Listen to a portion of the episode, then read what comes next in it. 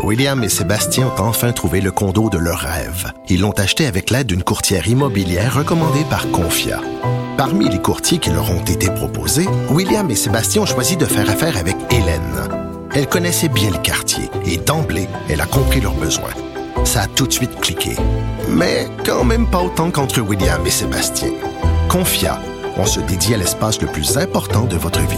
Confia fait partie d'Espace Proprio, une initiative de Desjardins.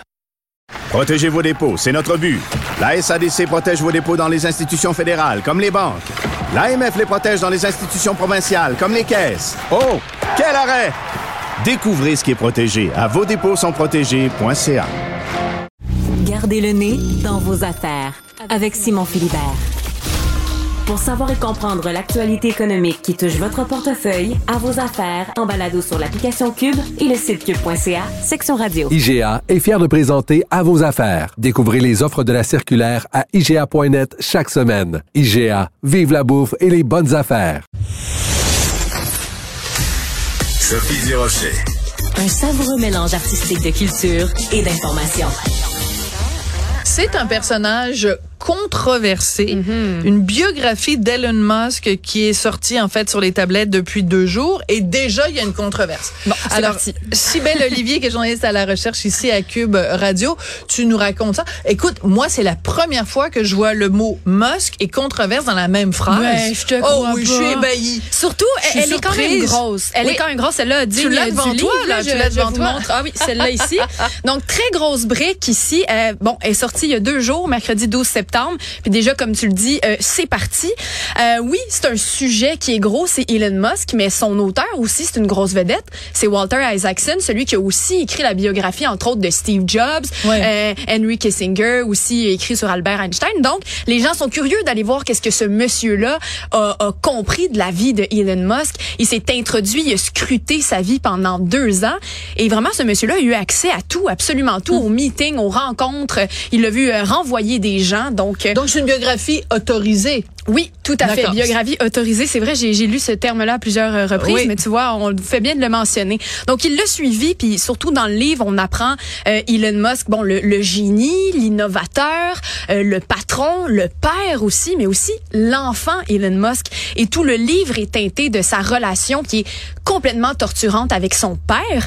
Et on apprend à quel point en grandissant, Elon Musk va teinter tout ce qu'il fait de cette relation-là, autant son addiction au risque, par exemple, Ouais. que son addiction au drame et aux controverses. Ça vient de là. Pourquoi? Donc c'est très freudien. Donc euh, il avait un complexe, euh, je sais pas, d'opposition euh, au père. Complètement. Et est-ce que ça suffit à expliquer justement ces comportements-là, ou c'est une explication facile pour dire ah bon ben là il est comme ça, puis c'est parce que son papa était comme ça, puis bon. sûr euh, que, bon, je comprends ta question. C'est vrai Ouais. que souvent, on se dit, bon, ça peut Mais être là- une excuse, mais c'est tissé d'une manière où on, où, où plus, ça, ça l'explique plus que ça, euh, que, que ça l'excuse, on peut dire comme ça. Mais en fait, ce qui est intéressant, c'est, c'est que ce- cette relation-là, c'est ça qui l'amène plus tard à faire des décisions sur un coup de tête, comme l'achat du réseau Twitter X, feu Twitter. Ça, ça, ça, vient de là, de tout ce qui s'est passé dans son enfance. Bref. La controverse, c'est pas ce qu'on apprend sur son histoire, c'est plutôt qu'on apprend en fait le- le- l'implication qu'Elon Musk a eue dans la guerre en Ukraine. Oui, ça on est tous restés bouche bée quand même. Mais c'est ça. Puis dans le livre, ce qui se passe, c'est que euh, l'auteur raconte qu'un soir, Elon Musk reçoit un appel d'un dirigeant ukrainien qui lui demande de lui laisser accès à certains, euh, certains satellites Starlink. Lui, Elon Musk va parler entre-temps à un diri- à, à, euh, pardon euh, au, euh, à l'ambassadeur russe aux États-Unis et celui-ci lui aurait dit écoute si tu, tu laisses l'accès ce qui va se passer ben ça risque d'avoir l'attaque des Ukrainiens sur la flotte russe risque de s'escalader et peut-être même mener à une guerre nucléaire. C'est ce qu'on lit dans le livre et donc là Elon aurait refusé donc de laisser les Ukrainiens accéder à ces satellites comme ça.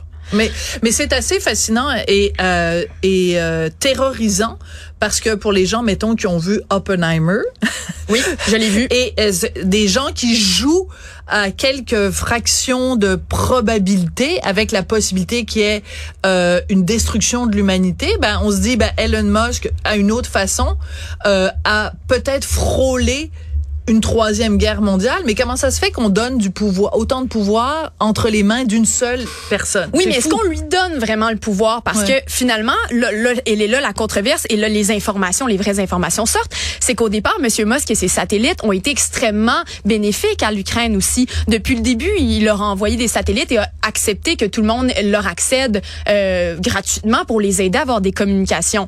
Mais cette partie-là de satellites, elle était près de Sébastopol, dans la Crimée. La Crimée qui subit des sanctions aux États-Unis depuis 2014. Et donc, il n'avait jamais laissé accès à cet mhm. endroit-là. Donc, quand on lui a demandé ça, lui, ce qu'il dit, c'est qu'on m'a demandé de prendre activement part à la guerre et de faire et, et, de et de choisir d'accepter qu'il y ait un acte de guerre qui se mhm. passe. Starlink a jamais été euh, créé pour ça. Elle est là la controverse parce que là, bon, lui se fait accuser d'être pro-russe, il se fait accuser d'autres choses, mais comme tu l'as soulevé, et moi je prends pas position là-dedans. Par contre, la question, c'est est-ce qu'on doit craindre qu'une personne a un aussi grand pouvoir, une aussi grande influence? Parce que non seulement il y a de l'influence avec Starlink, mais maintenant avec les réseaux sociaux. Et c'est là que c'est légitime de se demander si cette personne-là a pas trop de pouvoir finalement. C'est ça. Puis euh, il y a toute la question évidemment des, des, des ultra riches.